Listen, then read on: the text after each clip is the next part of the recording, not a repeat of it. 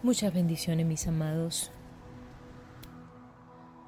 Muchas personas me han preguntado durante el transcurso de estos 12 años que Dios me ha permitido ser pastora y fundadora de Visión de Águila Internacional, nuestro ministerio, ¿verdad? ¿De dónde salió el nombre tan eh, diferente de, para una iglesia, para un ministerio, como Visión de Águila? Fíjense, para mí ha sido como la sangre que corre por mis venas. Mi llamamiento para mí ha sido desde, desde mi conversión, la gasolina espiritual que me ha movido en todo lo que ha sido en mis casi 20 años y viéndole sin parar y sin descansar en cada minuto de mi respirar, a pesar del dolor, de la enfermedad, de las pruebas, de las tormentas, de los desiertos, al único que me ha dado la fuerza para continuar, a Jesucristo. Ese es el único que me ha sostenido. A mí, yo tengo un inmenso testimonio para dar en todas las áreas de mi vida, como madre, como hija, como hija espiritual, como hermana, como amiga, como de todo, como esposa, como eh, de todo. Pero el día de hoy quiero enfocarme en visión, la visión, mi visión de águila, mi, mi bebé espiritual, visión de águila. La visión que Dios me dio, que es visión de águila, mi ministerio, mi baby,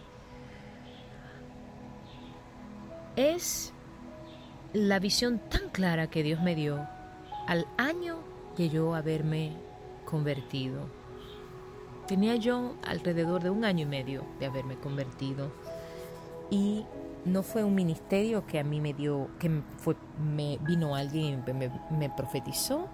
No fue un ministerio que yo recibí estando casada. No, no, no, no. Yo estaba sola. Y lo recibí estudiando las escrituras y me fue dado en revelación. Y esa misma noche me fue dado un sueño por el Espíritu y después, entonces, me dio el Padre la palabra a través de un profeta que no me conocía ni conocía mi nombre. Y al currir de los años fui estudiando y me, fue, me siguió siendo profetizado.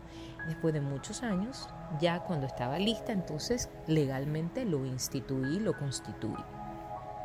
Por eso, aunque pasé por la difícil transición de un divorcio, el ministerio siguió siendo mi llamamiento porque la visión siempre fue mía. Eh, todo lo que el ministerio constituyó, constituyó, representó, desde el nombre hasta completamente todo, siempre lo recibió mi espíritu completamente entero, completo.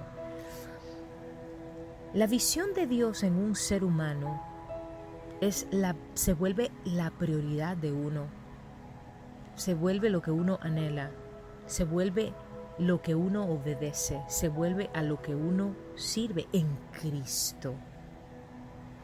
Y de eso habla Jeremías 9:24. La visión de nosotros como hijos es saber, es conocer que nosotros tenemos un propósito en Dios, que nosotros tenemos algo que hacer aquí en la tierra, que nosotros somos enviados para llevar una misión de Dios a cabo, que estamos aquí porque Dios nos escogió, que somos sus hijos, como dice Efesios 1 del 3 al 6, que no estamos aquí por casualidad, sino porque tenemos un mandato divino. Dios nos envía a esta tierra con una estrategia, como Él le dijo a Jeremías, desde antes de estar en el vientre de tu madre, yo a ti te conocí, yo te di un nombre, te llamé.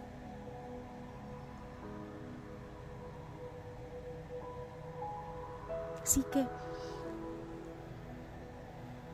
con una estrategia, mis amados hermanos, de ayuno, de oración, de adoración, de rendición, de arrepentimiento y de conversión. Empezamos a sujetarnos y a someternos a Él y empezamos a recibir y a realizar su voluntad en la tierra. Como dice Crónicas 7:14 si se humillare mi pueblo sobre el cual mi nombre es invocado. Esa es toda la estrategia sobre la cual nuestro Padre Celestial nos ha permitido establecer en nuestro ministerio el, el cuarto de clamor, que son 12 horas de intercesión diaria. Ahora mismo por el coronavirus hemos podido llevarla a cabo en la iglesia. Pero Dios nos permitió el primer año y medio de nuestro templo antes de toda esta pandemia llevarle casi 12 horas diarias de oración y de adoración en la iglesia, en vivo, desde las 3 de la mañana. Y los servicios todas las noches de jóvenes, de niños. Y era grandioso. La gente entraba a la iglesia y decía, Dios mío, pero ¿qué es lo que se siente aquí tan hermoso? Y nosotros en la iglesia quizás somos 30, 40 personas en su mayoría niños y jóvenes. Es que nos falta creer. Nos falta creer en Dios. Yo recuerdo cuando yo llegué a este país, siempre les cuento a mis pequeños, a mis amados en visión de águila. Yo llegué a este país con cinco dólares, una mochila y un corazón roto. Y llegué a Estados Unidos en octubre, en un mes de octubre, cuando empezaba el frío, una muchacha que venía de Santo Domingo, un país tan caliente. Llegué con un corazón destrozado en medio de un divorcio. Cinco dólares porque no tenía dinero. Pero toda la visión de Dios adentro de mí. Sabiendo que yo no sabía ni inglés, no tenía nadie, no conocía a nadie pero sí conocí al Cristo de la gloria que me estaba llamando a servir en este país. Y lo que Dios ha hecho en mi vida, en este país, en 17 años que tengo viviendo acá, ha sido impresionante. Y es que cuando seguimos los preceptos divinos, y es que a pesar de lo que la gente lo que, lo que Satanás utiliza a través de los antiedificadores del reino. A pesar de eso, cuando tú sigues caminando sin importar las tormentas, lo que digan, cómo te señalen, lo que te tiren, las burlas, los señalamientos, los impedimentos, aún dentro de las mismas iglesias y los mismos hermanos que deberían ayudarte y apoyarte, los mismos familiares, los mismos hermanos y padres de uno.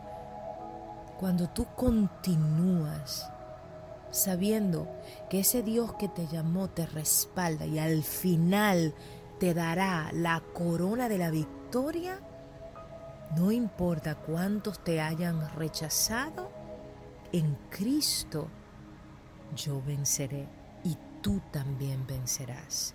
Créele a Él, porque Él te llamó y Él respaldará, porque Él perfeccionará lo que Él empezó. Seas bendecido. Pastora Itz Hernández con ustedes, Visión de Águila Internacional, sea la paz.